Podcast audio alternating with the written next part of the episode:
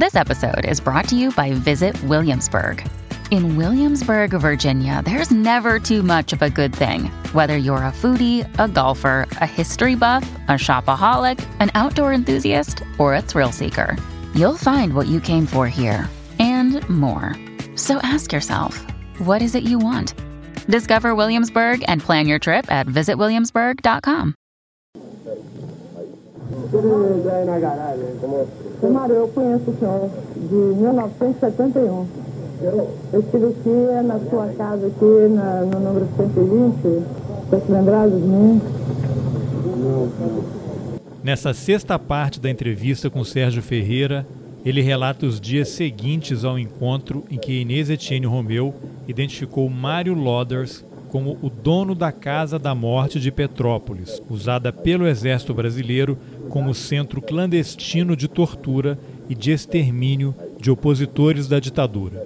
Dias depois do encontro, Inês localizou e confrontou o psicanalista Amilcar Lobo, médico do Exército encarregado de tratar e avaliar se os militantes presos tinham condições de continuarem sendo torturados. Se você não ouviu as entrevistas anteriores, eu sugiro que você pare agora e escute. Os links estão nas informações do episódio. Eu sou Carlos Alberto Júnior e esse é o Roteirices. Sérgio, então vocês chegaram a Petrópolis, encontraram a casa, confrontaram o Mário Loders com a imprensa, ele ficou estupefato ali, não sabia muito bem como reagir. Inês perguntou se ele a reconhecia porque ele esteve na casa duas vezes, deu chocolate para ela, ele negou que a tivesse conhecido, que tivesse estado na casa, fez aquela negativa toda. O que aconteceu a partir dali? Quais os desdobramentos dessa história? Como é que a Inês se sentiu? Qual foi a repercussão na imprensa? Ainda era ditadura, né? Ainda era governo Figueiredo. O que aconteceu a partir dali? Teve início de algum processo legal? Alguma investigação? Começa a história a partir desse momento.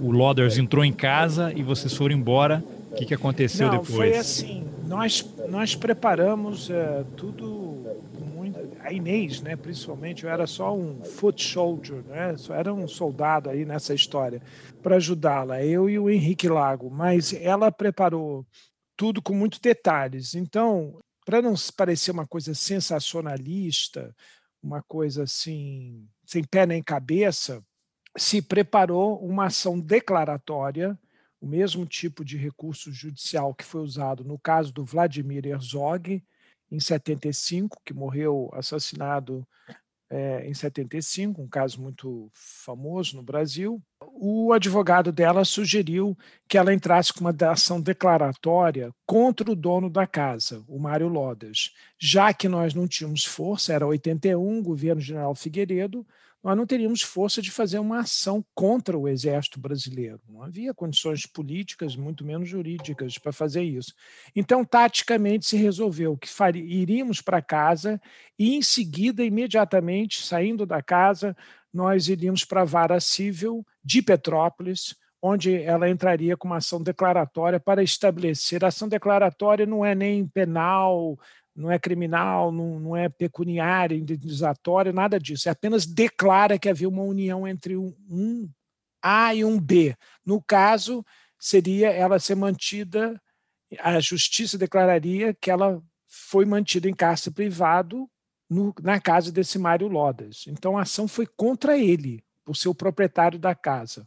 E aí que nós então saímos da casa e entramos com essa ação na vara de Petrópolis, e aí comemoramos uma chascaria em Petrópolis mesmo, muito famosa e tal. E aí descemos para o Rio e fomos imediatamente para a OAB, onde o presidente nacional da OAB, Eduardo Seabra Fagundes, aquele que um ano antes tinha sofrido um ataque de bomba na OAB que matou a secretária dele, que por sua vez foi que tomou o depoimento da Inês, né?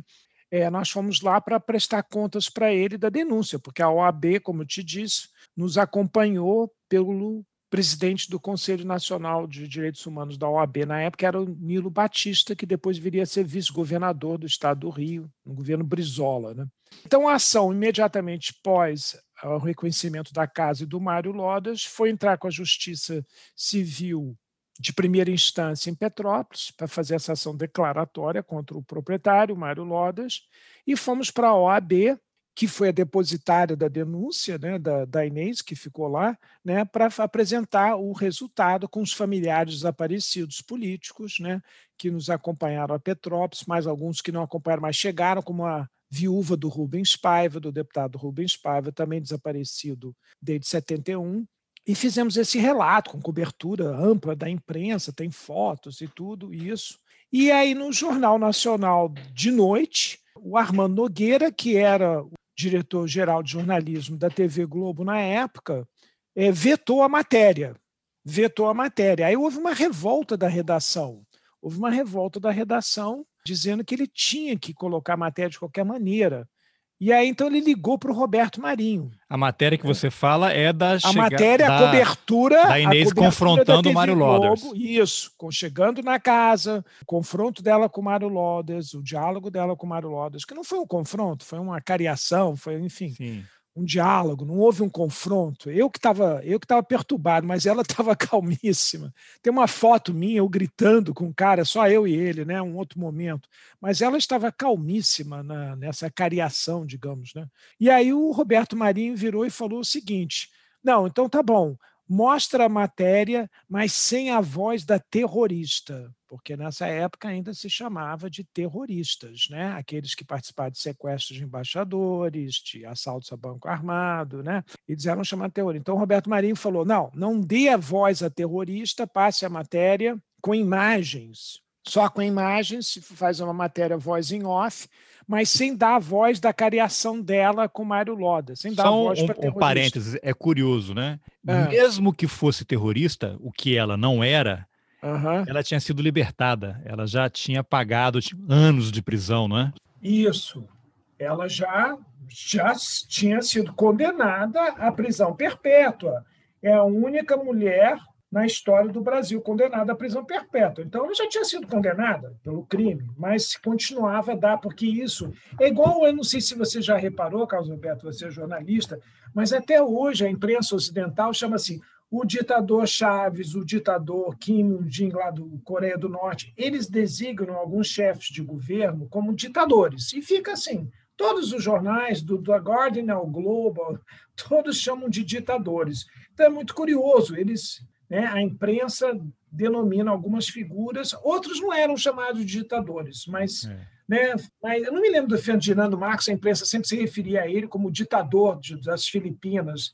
Enfim, então a, a, matéria então saiu no Jornal Nacional.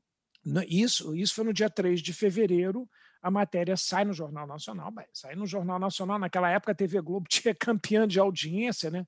Só que eles incrível como é que os caras eles arranjaram uma matéria, inverteu a ordem no Jornal Nacional e eles botaram uma matéria internacional antes de botar a matéria da, de Petrópolis. E, naquele dia, por coincidência, na, em Genebra, foi eleito um novo presidente da Comissão de Direitos Humanos da ONU, um brasileiro. Então eles botaram a notícia. Hoje o diplomata tal, fulano, embaixador, sei lá, fulano tal foi nome, foi eleito o novo comissário de direitos humanos da ONU em Genebra. Pá, aí corta essa matéria da Suíça e vai direto para de Petrópolis. Hoje, uma ex-terrorista reconheceu uma casa onde ela teria sido mantida e tal, e torturada, não sei o que e tal. Aí mostraram as imagens, sem dar a voz da Inês tinha microfone e tudo, mas você não ouvia a voz dela e o em off, o Cid Moreira.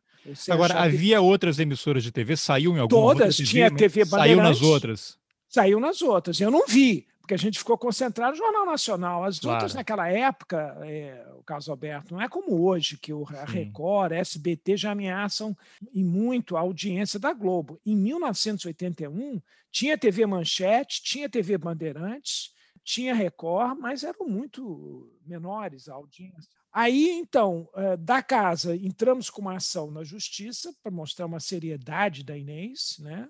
É, fomos para a OAB para deixar claro que não era uma porra louquice que estava sendo feito, sensacionalismo, era uma coisa que tinha apoio da OAB e tinha uma ação na justiça. Então, isso deu mais credibilidade ainda à Inês. E aí fomos lá na OAB, essa reunião foi fotografada, foi, ele, deu uma, ele falou para a imprensa, falando da importância dessa denúncia, da OAB estar acompanhando e tal. Então foi muito importante, imediatamente da casa, ir para a OAB. Aí, dois dias depois disso, digamos que isso foi numa terça-feira, eu acho que foi numa terça-feira, dois dias depois, numa quinta-feira, a Inês sem eu, aí eu não fui com ela, porque ela disse que eu me comportei mal em Petrópolis, então dessa vez eu não fui com ela. A Enês, a irmã dela, e um fotógrafo da Isto É, que é a irmã dela, jornalista, a Lúcia Romeu, foram até o consultório do Amilcar Lobo, esse psicanalista que teria sido médico do Exército durante um período e teria sido o médico que atendeu a Inês lá em Petrópolis. Porque a Inês, quando ela foi presa, e depois a gente vai contar isso num capítulo à parte, é, ela tentou se matar e ela se jogou do baixo de um ônibus e foi levada já considerada morta, né, porque o ônibus passou por cima dela no hospital Souza Guiar, um hospital público aqui do Rio de Janeiro, e lá estavam esperando que ela morresse. Aí talvez enterrasse ela como indigente ou desaparecessem com ela, né? aí não se sabe o que fariam. Só que ela não morreu. A Inês é, teve cega, igual gato, né? tinha sete vidas. Então ela não morreu, ela redobrou os sentidos. Mas isso já é outro capítulo da, da Inês. Né? Então, aí, dois dias depois disso, quer dizer, e no dia seguinte, né, vamos imaginar que foi numa quarta-feira, 4 de fevereiro, jornais todos dão, jornais paulistas, jornais cariocas, né? todos dão notícia, não ainda com super destaque. Então, no JB é uma tira, o Estadão dá na primeira página uma chamada, o Globo dá menor, mas sai em todos os jornais, mas sair no Jornal Nacional é que foi o, o grande acontecimento. E claro, a Rádio JB deu, que o, o pessoal da Rádio JB também estava lá. A Bandeirantes deu, não sei como é que foi, tá aí, eu nunca vi o footage, né? Que eu não tenho uma tradução até hoje para essa palavra em português. Footage da Bandeirantes a gente eu nunca vi. Confesso a você que eu nunca vi. Aí, dois dias depois, então, de Petrópolis, a Inês vai lá nesse consultório em Copacabana ficam esperando na recepção, aí, sei lá, ele tem uma, um intervalo, né? E aí ele convida para entrar. E aí é impressionante, isso tudo está retratado em foto e tal, gravado na Isto É. A Inês começa a conversar com ele e fala: Você não está me reconhecendo, não sei o quê e tal. E ele vai aos poucos se afundando literalmente na cadeira lobo.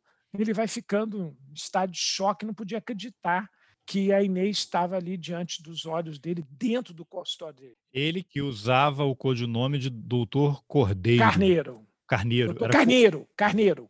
Isso, era o, era o lobo vestido de carneiro. Todos os oficiais do Exército, na casa de Petrópolis, usavam codinomes.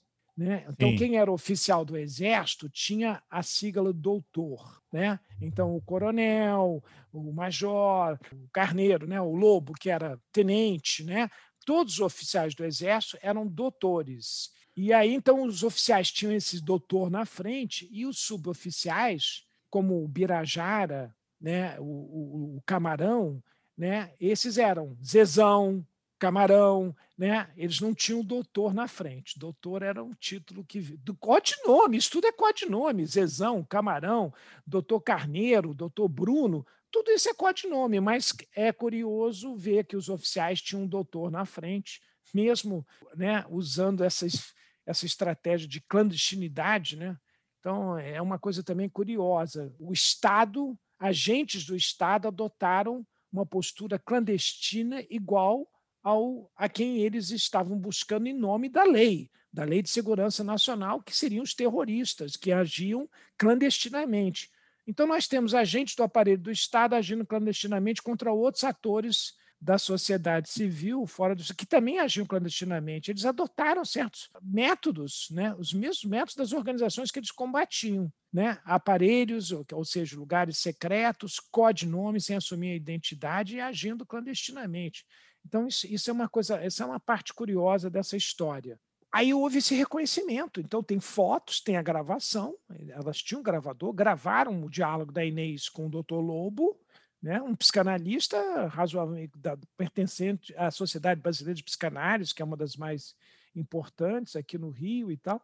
E aí foi saiu a matéria na Isto É, capa e tudo, e, e depois um grupo de ex-presos também foram lá no consultório e reconheceram ele. Então, já na semana seguinte, a, o destaque principal que a mídia deu, a mídia de revista, foi a descoberta do lobo, né, do médico da tortura, a psicanálise em crise. Então, eles deram capa a psicanálise em crise. E aí, dois psicanalistas famosos daquela época, que era o Eduardo Mascarenhas, que era casado com essa atriz Cristiana Torlone, que até hoje está aí, uma atriz conhecida, e o Hélio Pellegrino, que era um dos psicanalistas mais famosos que tinham aqui do Rio de Janeiro. Então, a sociedade entrou em crise porque a psicanálise estava abrigando um torturador, né? um conivente com a E o Hélio Pellegrino, só engano, ele tem um livro sobre tortura, né? ele faz reflexões sobre isso. Ele sim. fez reflexões sobre isso. Então, foi um escândalo. Então, eles não fizeram tanto escândalo, pelo menos a Veja, isto é, em cima da, de Petrópolis, mas fizeram em cima do Lobo, que é conectado a Petrópolis, porque o Lobo foi o médico que foi atender a Inês com os ferimentos do atropelo do ônibus, foi atendê-la lá, lá em Petrópolis. Então tem essa grande repercussão, e aí nós vivemos um momento Watergate, que eu chamo, ou seja, a nossa imprensa que estava, que tinha ganho a liberdade é, desde junho, julho de 77, né, uma liberdade suada, né, se animou com a história e saiu investigando. Então descobriu que um dos torturadores estava servindo no batalhão da PM, sei lá, em algum subúrbio do Rio.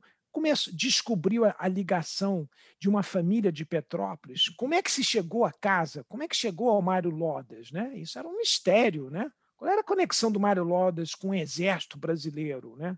Com o centro de informações do Exército, uma coisa secreta. Aí se descobriu, a imprensa descobriu, a imprensa é o jornalismo investigativo. Você, toda a mídia saiu em campo e aí o Jornal do Brasil foi na frente. Aí o Jornal do Brasil descobriu que a família Aires da Mota de Petrópolis, o Aires da Mota, o patriarca da família, foi interventor na cidade em 64. Então houve um golpe militar no Brasil em 64 e várias cidades importantes foram colocadas sob intervenção. Mas, ao contrário do governo Bolsonaro, a própria ditadura militar não botou militares em tudo quanto é lugar. Botou em bastantes lugares, mas não botou em tudo. O interventor de Petrópolis não foi um militar, foi esse Aires da Mota, que é um cara de família tradicional de Petrópolis, reacionário, integralista, quer dizer, apoiou nazifascismo e tal para trás, e foi, foi nomeado interventor pelo Castelo Branco para Petrópolis. Então, as grandes cidades, as cidades maiores de 100, 200 mil habitantes no Brasil, a partir de 64, não tem mais eleições municipais, não tem eleições para a prefeitura, ficam sob intervenção. E depois é suspenso as eleições em capitais no Brasil e grandes cidades. Então, Volta Redonda, Petrópolis, um monte de cidade grande, eu estou citando as do Rio, mas vale para São Paulo. Então, Bauru, Ribeirão, enfim, as grandes cidades no país não tinham mais eleições. E para governadores um também, né? Aí criar a figura dos governadores e prefeitos biônicos. Isso, exatamente. Então, você tem cessa eleições para grandes cidades e capitais, para prefeito, para governador e para presidente da República. O Brasil fica 29 anos sem eleições para presidente da República, sem eleições diretas. A primeira eleição direta é 1989 e o golpe é 64. Então, a gente passou um longo período é, sem eleições diretas no país. Agora, esse Aires da Mota, qual era a relação dele com o Mário Lodas? Aí que está. Aí que está. O Aires da Mota, sendo um filho de Petrópolis, uma família tradicional de Petrópolis, aliás, a foto no JB é impressionante. Ele está dando entrevista para o JB e tem um brasão da família. Então, esse cara tem, porque o Orleans e Bragança é, são de Petrópolis, né? Ele, o, o, imperador tinha a casa de veraneio dele em Petrópolis. Não, então, o, nome, certa... o nome Petrópolis já diz tudo. É, é, já tem então uma pequena aristocracia, uma elite lá em Petrópolis, né?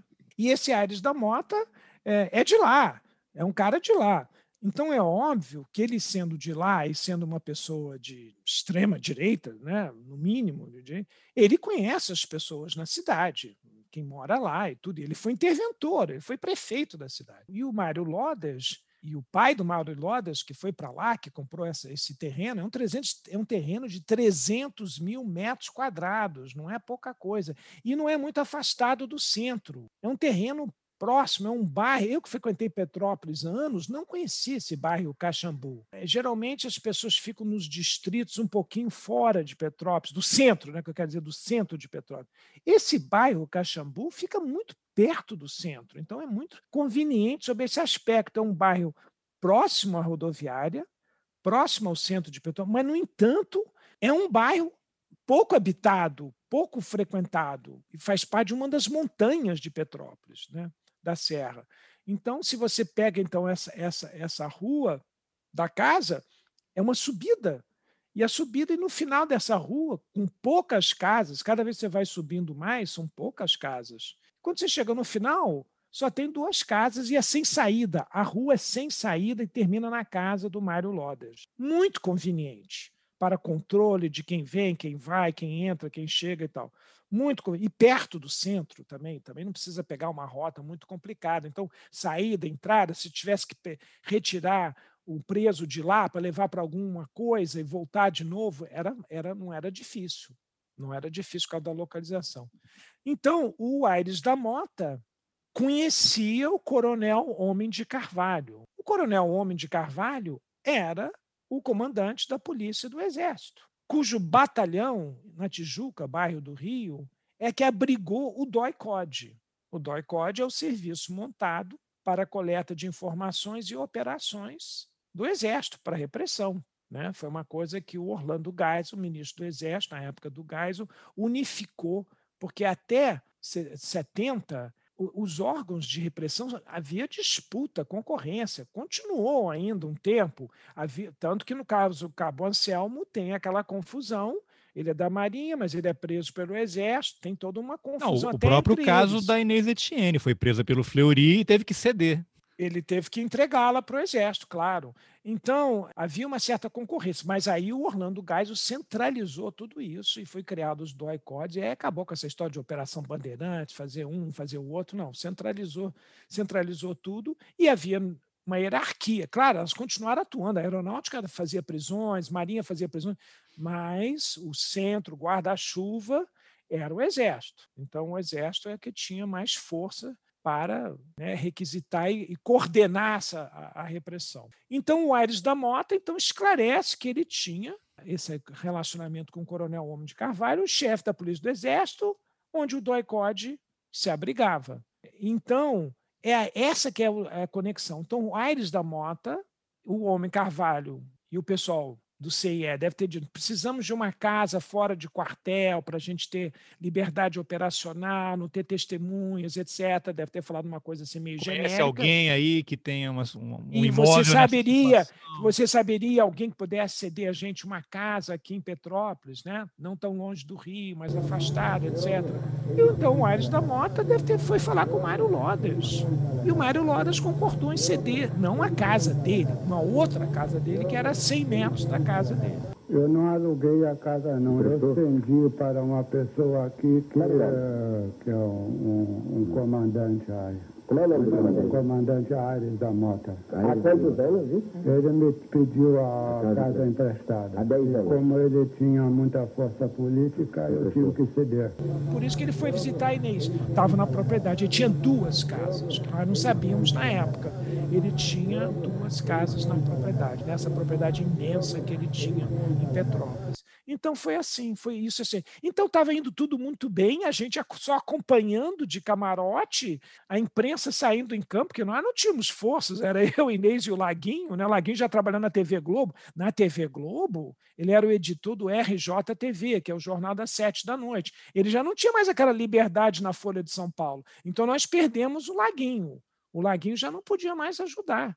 Na TV Globo, em hipótese alguma, ele tinha horário e rigidez de trabalho e fazer o jornal das sete, tinha que preparar o jornal das sete. Então, então acabou aquele, aquela flexibilidade que ele tinha. Né? Então, tudo isso estava indo muito bem, e na segunda-feira seguinte, digamos que a gente foi na terça, para Petrópolis. Teria que ver o calendário na época. Na quinta, Inês foi no Doutor Lobo. Então foram duas grandes vitórias em 48 horas. Identifica onde é a casa da tortura, mantida segredo a sete chaves durante tanto tempo, 10 anos, né? E descobre-se um médico que era oficial do Exército que admitiu, gravado pela revista Isto É, fotografado, que ele admitiu que atendeu a Inês em Petrópolis uma confissão de culpa, coisa impossível de você conseguir naquela época. Então, nós estávamos com esses dois grandes feitos, a imprensa correndo solta. Uma, o JB descobre o Aires da Mota, que deu origem à casa, o outro descobre um torturador da lista da Inês num batalhão da PM, que eles usavam muito a Polícia Civil e PM também, né? O trabalho mais sujo, né? Então tá tudo isso aí. E aí na segunda-feira seguinte, aí sai a Veja, né? A Veja, isto é, com a, com a, com a capa da crise da psicanálise, né? E tal, a isto é faz uma chamada da casa de Petrópolis e tal. E aí o Inês sai, iam sair para um debate. A Inês estava na casa de uma irmã dela. Isso, isso é uma coisa que eu, pouca gente sabe, Carlos Alberto. Eu vou te contar aqui, porque a gente está falando mas isso não é um assunto que eu contei assim para muita gente, não. Eu e a Inês, então, é, a, Inês saiu da prisão, foi morar na casa da irmã dela, que era um quarteirão da minha casa em Copacabana, uma coincidência incrível. Então, eu fui lá para a casa da irmã dela, e nós íamos para um debate. Naquela época estava aquela efervescência, né? 1980, 81, né? Estava aquela efervescência toda ainda de debates, criação do PT, é, eh, briga para ter. Porque aí em 82 vai ter eleições para governadores, tudo começou aos pouquinhos, né? Então se abriu a eleição para governador em 82. Então estava Brizola, Prestes, estava a volta dos exilados. Então o país estava em ebulição com o Figueiredo meio, né, vai fazer abertura, mas o Figueiredo também era o cara da repressão. O Figueiredo ficou é, como diria o Hitchcock, com psicose, né? ficou com a personalidade é, dividida entre seguir o que o padrinho político dele disse que ele tinha que fazer, que era o Ernesto Geisel, você tem que continuar com o processo de abertura gradual, lento e seguro. E a turma dele da repressão, a tigrada, como chama o Hélio Gaspar, que eu não gosto desse termo, a Tigrada cobrando dele que não, não vamos, não vamos continuar abrindo. Então, o Figueiredo viveu esse dilema, deu anistia, eles reagiram, os camaradas dele, né, com as bombas em 80, a anistia foi em agosto de 79, em agosto de 80 jogaram bombas na OAB, banca de revista. Então estava esse embate entre eles. É, e só nós, um, da... um parênteses para lembrar que 2016 ah. Dilma sofreu um processo de impeachment e aí saiu agora o livro do General Vilas Boas. Qual é a frase dele? A Comissão Nacional da Verdade foi uma facada nas costas. Eles nunca engoliram e nunca vão engolir e nunca vão prestar contas à sociedade, se depender deles. Não vão, não vão. Não vão, isso, isso eu tenho certeza absoluta. E muita gente não entende isso, da oposição, não entende. nem o presidente Lula entende isso direito até hoje, porque esse é o calcanhar de Aquiles deles. É por isso que o Bolsonaro está aí. Então, veja bem, eu fui para a casa da irmã dela e nós íamos sair para um debate. Aí descemos nós, não tinha ninguém na casa, a irmã dela e os filhos tinham saído para algum compromisso. Então a Inês estava sozinha, então nós descemos. Quando nós descemos para a portaria, tem uma escada que leva para a calçada. A rua da irmã da Inês é uma rua também de ladeira sem saída. Então, pouquíssimas pessoas, e ela morava lá para cima, então tinha poucos prédios, a maioria eram casas então, não tinha fascínio para estacionar o carro. Hoje em dia, impossível, porque até as casas que tinham ali já foram derrubadas, tem prédio. Mas naquela época ainda tinha muita casa. Então, quando nós estamos começando a descer uma escada assim, de cinco degraus para a calçada, na nossa frente tem dois carros parados, com a porta aberta, com quatro pessoas em cada carro, dois casais em cada carro, e um homem agachado, sem camisa. Aí a Inês fala para mim, já virando, voltando pro prédio, ela vira e fala: são eles. Aí eu virei: imagina, tem mulheres. Aí ela falou: por isso mesmo, eles usam mulheres. Bom, essa foi a sexta parte dessa série de entrevistas que eu, Carlos Alberto Júnior, fiz com Sérgio Ferreira sobre a Casa da Morte de Petrópolis, a relação dele com Inês Etienne Romeu, a única sobrevivente desse centro de tortura clandestino da ditadura militar brasileira. Se você está gostando, compartilhe com seus contatos. E para não perder os próximos episódios, inscreva-se no canal de distribuição do Roteirices no Telegram. O link está nas informações do podcast. É só clicar e se inscrever. E se você quiser ajudar o jornalismo independente, considere a possibilidade de apoiar o Roteirices. É possível contribuir com qualquer valor. Pelo Pix, por exemplo, você pode ajudar com um real por mês. Os links estão nas informações do episódio. Eu aproveito para agradecer aos apoiadores Antônio Domingues, Fabiana Moraes, Masashi Inoue, Liana Rocha, Cassiano Dutra, Antônio Augusto Menezes, Igor Silva Gac, Rodrigo Menck, Nilson Carvalho, Felipe Vanisca e Carlos Viana. Obrigado pela companhia e até o próximo Roteirices. Eu não tenho a menor dúvida que se trata do senhor Mário que ia na casa visitar, conversar com os torturadores mantinha relações cordiais, falou comigo algumas vezes, me deu chocolate uma vez, me ofereceu um pacotinho de chocolate que ele me entregou em mãos. Eu não tenho a menor dúvida quanto a pessoa. Nós vamos responsabilizar judicialmente por isso. O senhor lembra desse detalhe? Nós vamos responsabilizar. Eu acho estranho que ela reconheça talvez